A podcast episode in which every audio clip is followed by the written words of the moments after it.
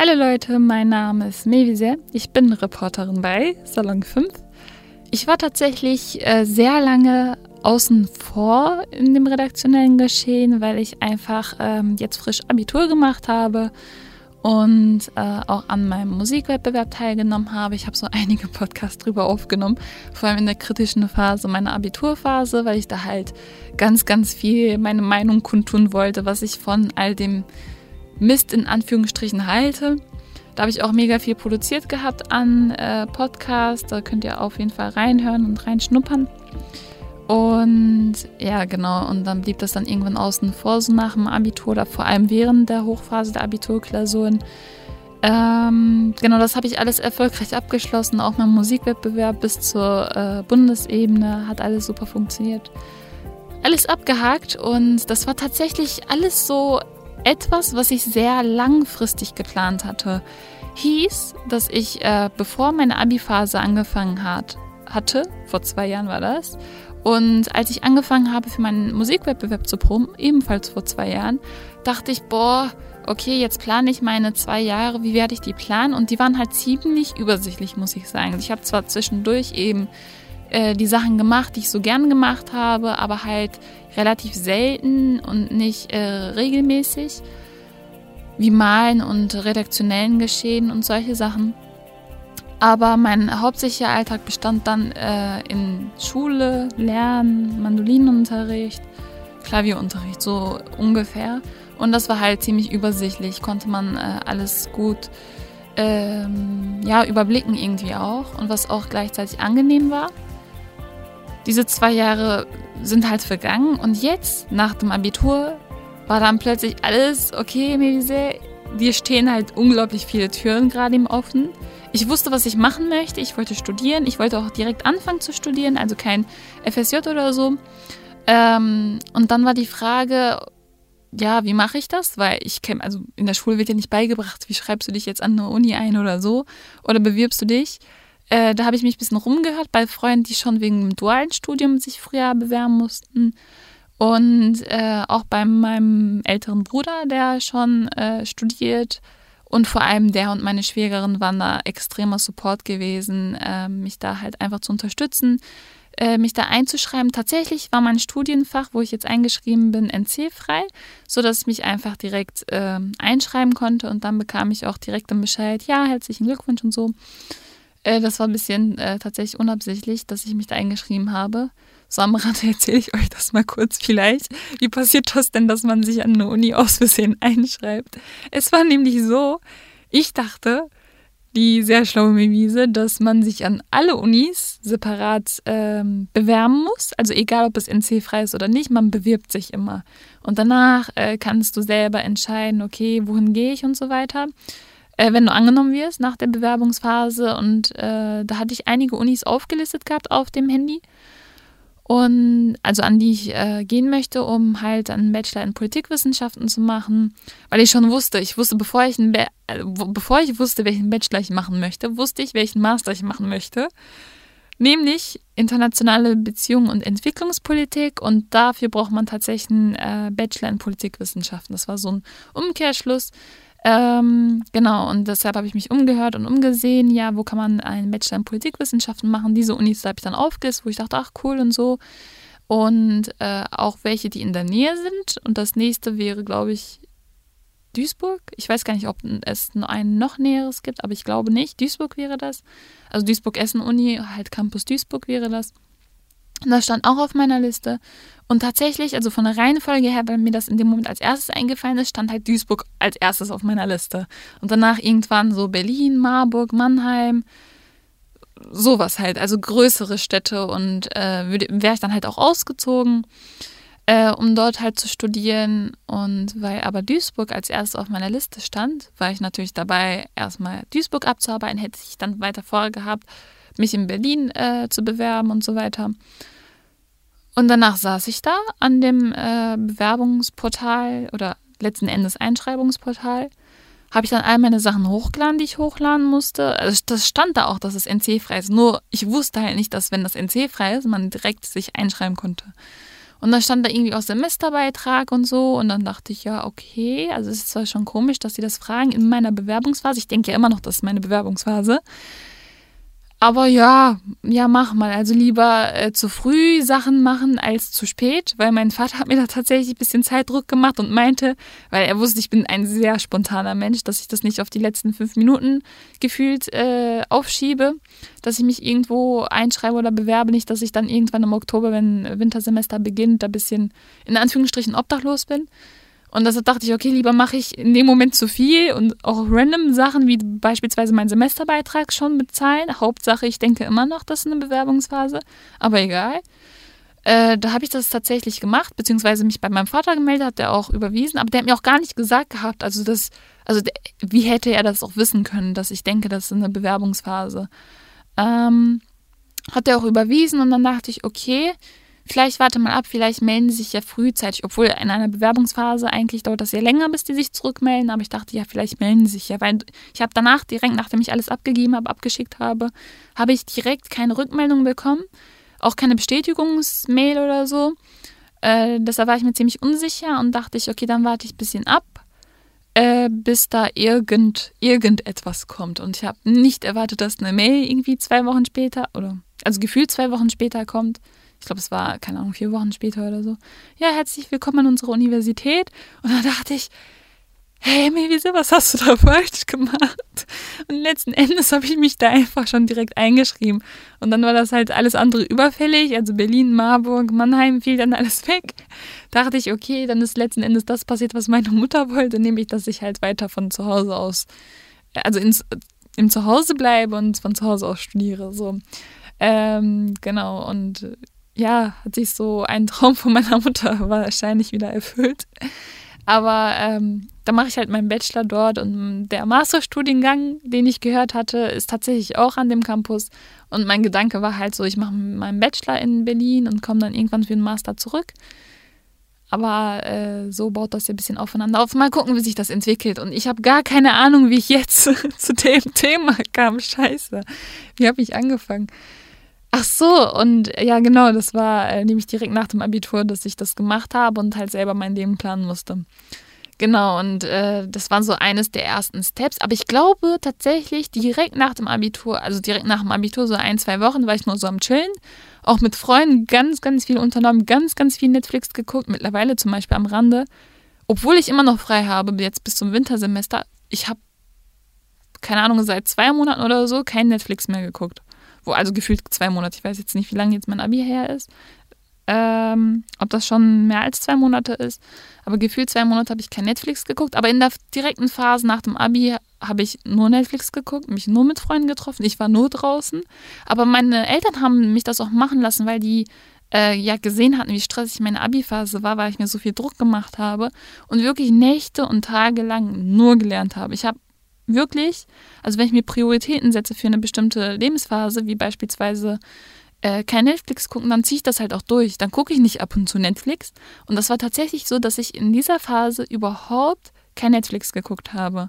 Also natürlich war es so verlockend, du siehst so, ah, da ist eine neue Serie, jeder redet drüber. Nee, aber guckst du dir nicht an.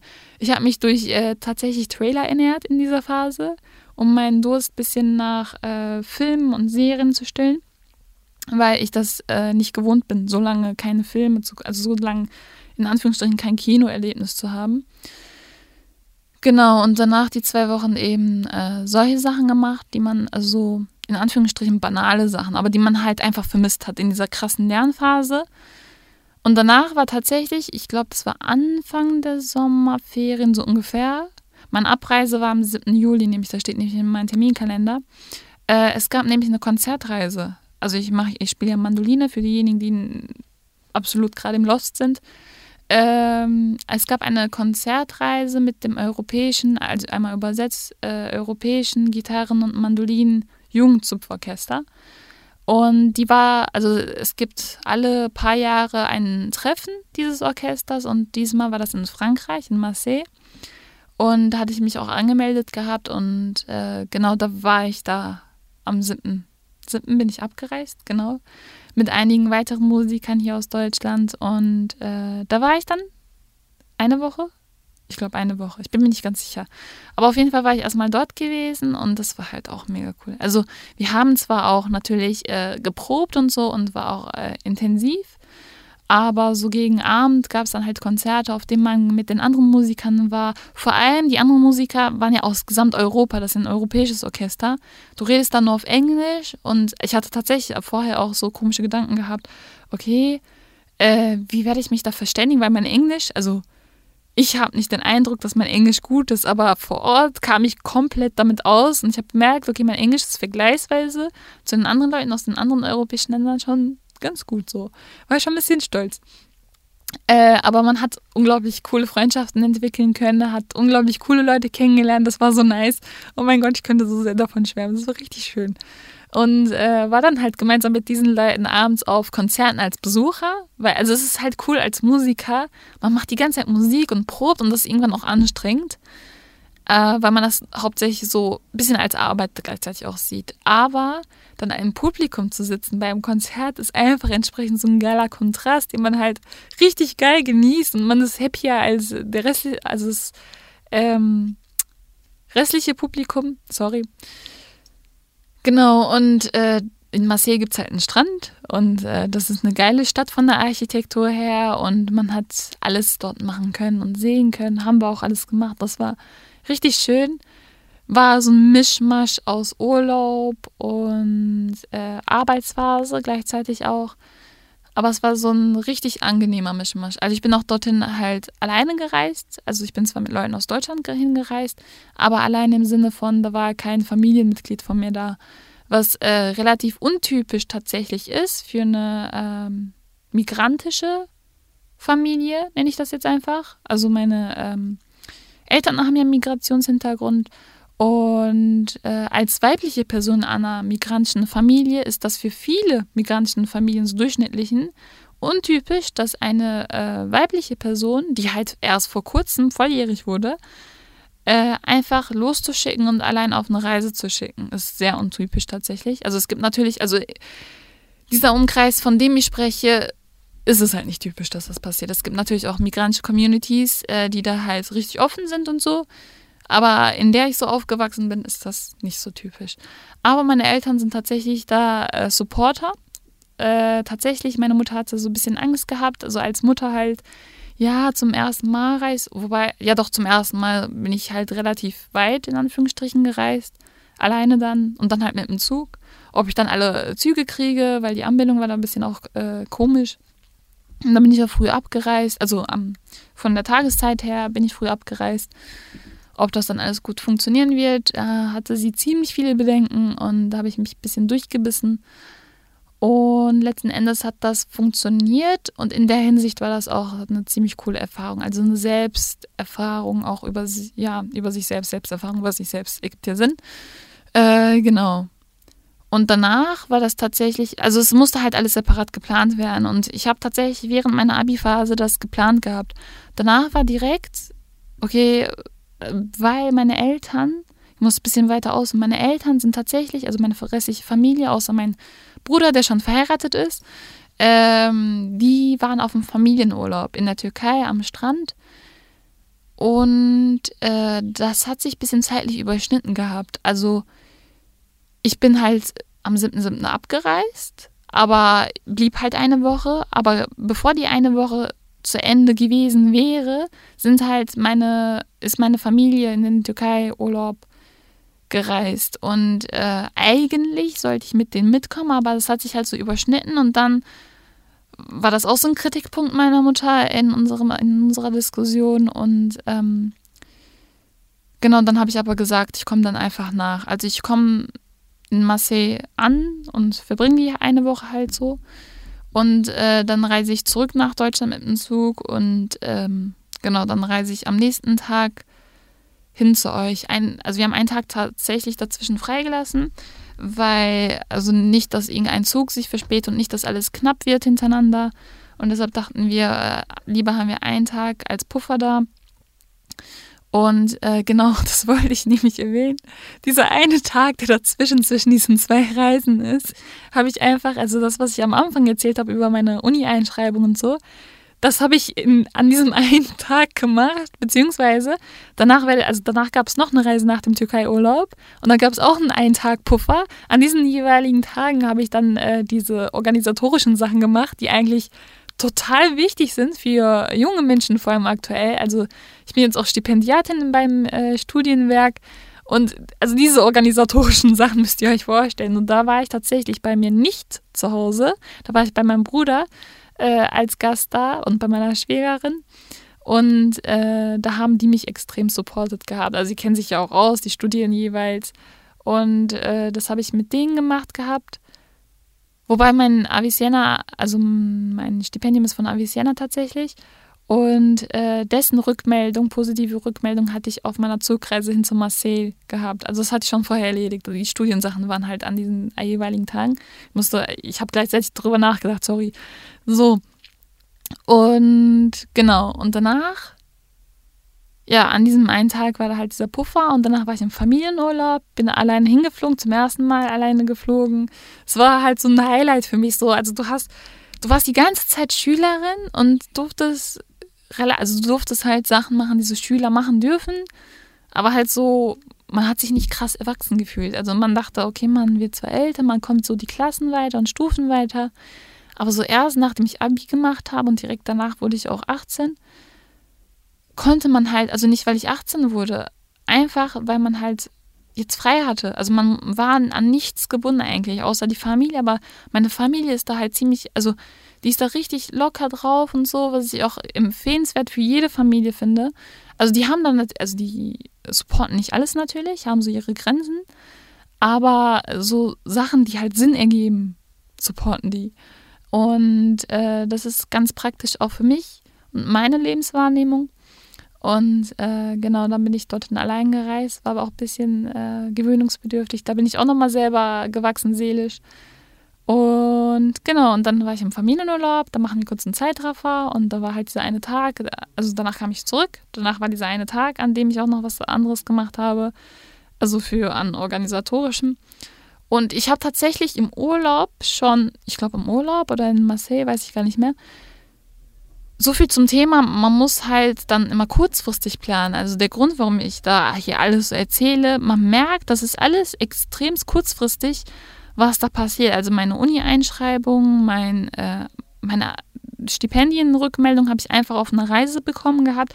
Also das passiert alles hintereinander und das ist einfach so ein krasser Kontrast zu meiner Schulzeit, was so richtig lang gezogen wie Kaugummi ist.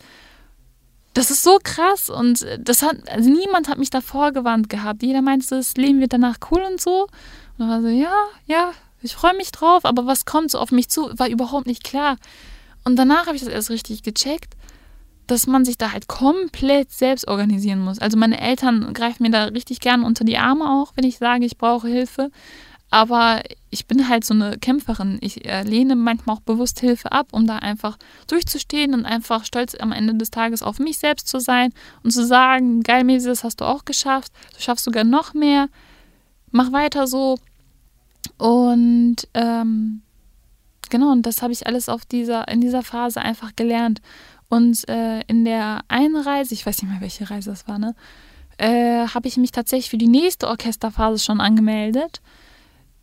Und für die danach auch, weil das halt so eine Anmeldefrist war, glaube ich. Und äh, relativ kurzfristig eben, nämlich beim Landesjugendzupforchester, also ich war beim Europäischen, jetzt beim Landesjugendzupforchester NRW.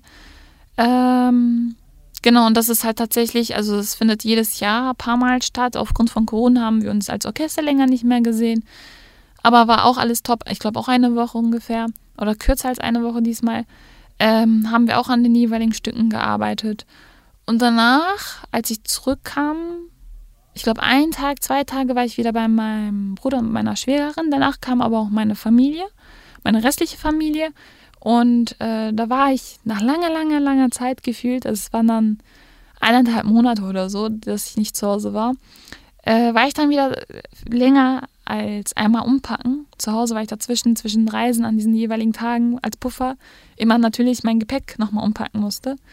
War ich dann zu Hause und dann dachte ich, also obwohl ich extrem schnell Fernweh habe, jetzt nach, keine Ahnung, zwei Wochen, drei Wochen wieder zu Hause sein, habe ich einfach wieder so einen Drang, wieder zu reisen. Also so viel zum Thema Fernweh. Ich bekomme richtig schnell Fernweh.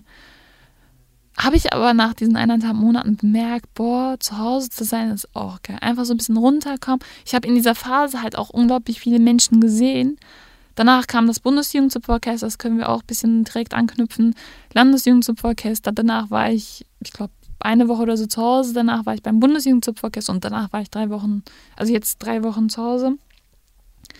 Und du hast halt diese gesamte Zeitspanne mit dem Bundesjugendzupforchester, letzten Endes kam das irgendwann auf zwei Monate, dass ich relativ viel unterwegs war äh, hinaus und äh, da habe ich einfach bemerkt, boah, ich habe die Nase voll von so vielen neuen sozialen Kontakten. Also ich brauche einfach Me-Time. Und danach äh, war das umso geiler, einfach zu Hause zu sein. Und dann habe ich auch ein bisschen meine Mutter gecheckt, die da halt wegen dem Studium immer wollte, dass ich zu Hause bleibe.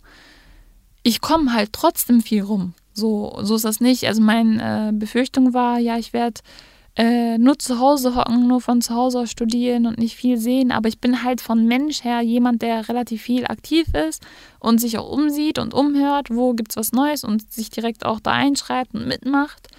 Und ich komme halt viel rum und umso geiler ist das, halt so einen Punkt zu haben, wo man zurückkommen kann. Und das alles so, also da beende ich mal meine gesamte Erzählung und knüpfe an das Philosophische bisschen. Also warum erzähle ich das Gesamte gerade eben? Ich hoffe, dieser Podcast hat euch nicht gelangweilt bisher. Das war so hauptsächlich über äh, meine Person ein bisschen erzählt.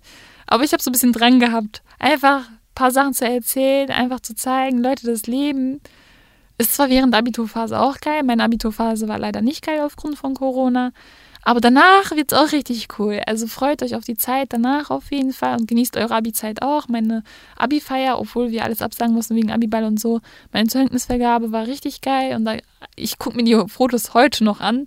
So einfach random nachts gucke ich mir das an denke mir so, mein Gott, wie geil war die Feier bitte und wie geil sind die Leute und ich habe einfach bemerkt, ich sehe meine Freunde, obwohl halt direkt nach der ähm, Abi-Phase, diese zwei Wochen, ich relativ viel ja mit meinen Freunden gemacht hatte, habe ich die jetzt in diesen zwei Monaten, wo ich halt so viel unterwegs auch war, kaum was mit denen gemacht. Ich glaube, eine Fahrradtour haben wir gemacht.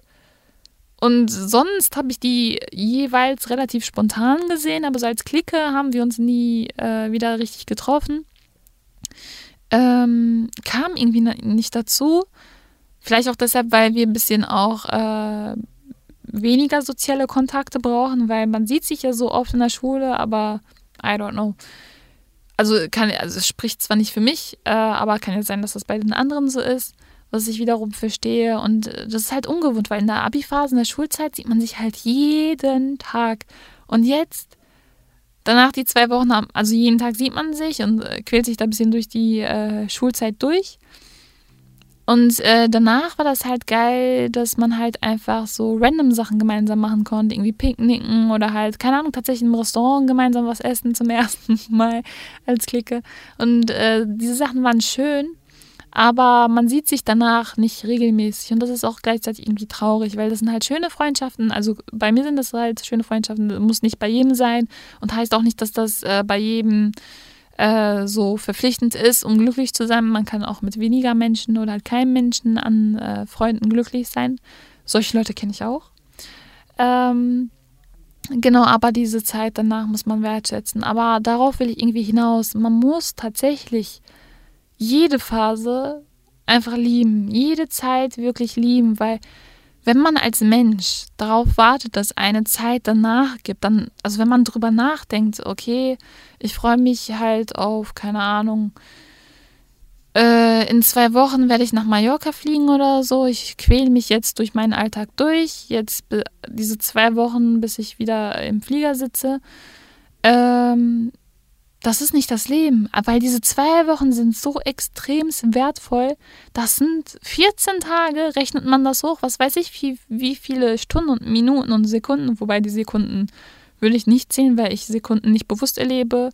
Wiederum Minuten auch nicht, aber Stunden erlebe ich mittlerweile schon relativ bewusst, weil ich muss ja alles relativ kurzfristig planen und da muss ich auch die Stunden anpassen und gucken, okay, welche Termine überschneiden sich und wo kann ich welche Stunden abkürzen äh, sodass das halt trotzdem passt und ich äh, trotzdem rechtzeitig zu den jeweiligen Sachen komme. Und äh, dadurch habe ich einfach gelernt, wirklich jeden Moment zu genießen. Also egal, was ich mache, egal, ob ich in der Redaktion bin, egal, ob ich zu Hause bin, äh, egal, ob ich am Wäschewaschen bin, egal wirklich, was ich mache. Also stellt euch mal alles vor. So. Ich mache das tatsächlich gerne, jeweils, weil ich weiß, in dem Moment mache ich das und das, aber gleich mache ich das nicht mehr, gleich mache ich was anderes. Vielleicht werde ich diesen Moment, wenn ich das andere mache, vielleicht werde ich diesen Moment vermissen. Und deshalb genieße ich, genieße ich, genau, genieße ich diesen Moment extrem krass. Also, das, also dieser Gedanke einfach, diesen Moment so nie wieder zu haben, lässt mich den Moment einfach genießen. Und ich habe, mir hat man das richtig oft gesagt, im Deutschunterricht vor allem, äh, wenn man so über Literatur spricht und so, bekommt man das voll oft gesagt und gehört und gelesen. So nutze den Moment. Aber ich habe das erst gemerkt, wenn man den Moment wirklich erlebt. Also wenn man die Momente hintereinander erlebt, dann merkt man, dass der Moment davor nicht so ist wie, die, wie der danach. Und umso mehr checkt man plötzlich das Leben und umso ähm, bewusster nimmt man dann bestimmte Sachen wahr. Und letzten Endes, warum ich über all das spreche, wird man glücklicher tatsächlich, weil man jeden einzelnen Moment einfach genießt. Und das ist einfach das Geile daran. Ich habe viel geredet, sehr viel geredet. Ich hoffe, dieser Podcast hat euch ein bisschen was gebracht. Mir persönlich hat das, glaube ich, mehr gebracht als letzten Endes euch, weil äh, ich bin gerade richtig happy und motiviert, äh, euch noch mehr von meiner Wahrnehmung zu erzählen. Genau, und äh, einfach auch für die jungen Menschen, die auch überlegen, vielleicht auszuziehen aufgrund von, keine Ahnung, familiärem Streit oder so, weil man denkt, äh, niemand versteht mich und so, weil das hatte ich auch. Ähm, also versucht euch da tatsächlich ein bisschen selbst zu reflektieren und äh, auch ins Gegenüber hineinzuversetzen. Tatsächlich, als ich mir vorgestellt habe, warum meine Mutter so denkt, wie sie denkt, Beispielsweise, wenn sie so beschützerisch, beschützerisch mäßig drauf ist, äh, habe ich mich ein bisschen in die Rolle hineinversetzt und zum Beispiel vorgestellt, okay, du hast deine Tochter, also mich dann in dem Sinne, neun Monate lang in deinem Bauch getragen. Neun Monate lang in dem Bauch getragen, also direkt der Nähe. Und danach merkst du, okay, das Kind wächst und wächst, aber irgendwie ist das gleichzeitig immer noch neben dir, weil Kindergarten, Grundschule, weiterführende Schule und dann halt Abitur und danach sagt die Tochter plötzlich, ja, ich habe voll Bock, äh, jetzt mit dem Zug halt alleine zu reisen und so. Und dann kommt sie plötzlich auch sogar später zum Familienurlaub, nicht mal pünktlich. Dann verstehe ich da ein bisschen auch so die Bedenken meiner Mutter. Deshalb meine Empfehlung, versetzt euch in die Leute hinein, die ihr so krass kritisiert, wenn ihr mal ein bisschen runtergefahren habt äh, und nicht emotional oder ja doch emotional halt drauf seid. Bisschen objektiver versucht zu betrachten, denn das bringt voll viel was. An sich vieles objektiv zu betrachten, auch bisherige Lebenswahrnehmung. So, jetzt habe ich es. Und äh, das ist mein Aufruf an euch, Leute. Reflektiert eure bisherige Lebenswahrnehmung. Das war's von mir, Leute, für heute. Äh, genau. Ich sage Tschüss. Ich hoffe, euch hat der Podcast gefallen, bevor ich wieder Tschüss sage. Euch hat der Podcast hoffentlich gefallen. Und wenn ihr mehr einfach von unserer Produktion innerhalb des Salon 5 Teams erfahren wollt, dann folgt uns auf Instagram Salon 5 unterstrich. Ja, und hört in die anderen Podcasts rein. Ich habe überlegt, ob ich irgendwas vergessen habe zu erwähnen, aber ich glaube nicht. Genau. Ich wünsche euch noch einen wundervollen Tag. Tschüss.